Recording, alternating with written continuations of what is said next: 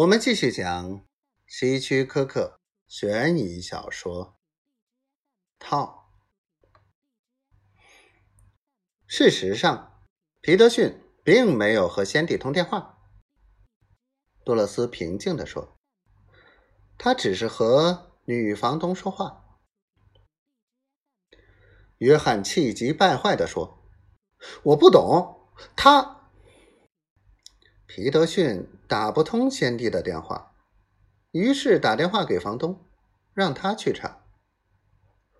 杜勒斯说完，然后停下手，抽烟。是啊，是啊，约翰说：“先帝是个睡得很死的人。不过，你找到他没有？”杜勒斯没有回答，他看了看。迈克尔警官。哦，是的，迈克尔警官说，警察找到了他。哦，对了，唯一一件使我们不解的事，为什么你不否认你在他那里，反而坚持说你和他在一起？你是什么意思？啊？约翰反问。他转动着屁股下的椅子，手指紧紧的扯着衬衣领子。当然，我是和他在一起。他会告诉你们的。杜勒斯合上他的记事簿，慎重的说：“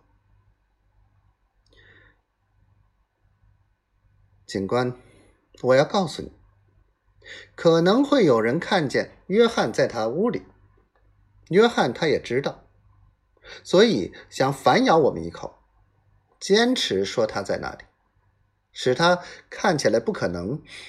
嗯，你知道，可能他还不明白，验尸的人会查出正确的死亡时间。迈克尔警官。并不理会约翰，说：“是的，他们会查出来。”杜勒斯先生，他以为他会撒谎，使我们相信。等一等，约翰粗暴地说，人也站了起来，汗珠从他细长的脸孔滴落下来。你们俩在谈些什么？坐下，孩子。迈克尔警官说：“我们正有消息告诉你，关于饭店抢劫案，你有了证人先例。这个皮德逊已经查过了。”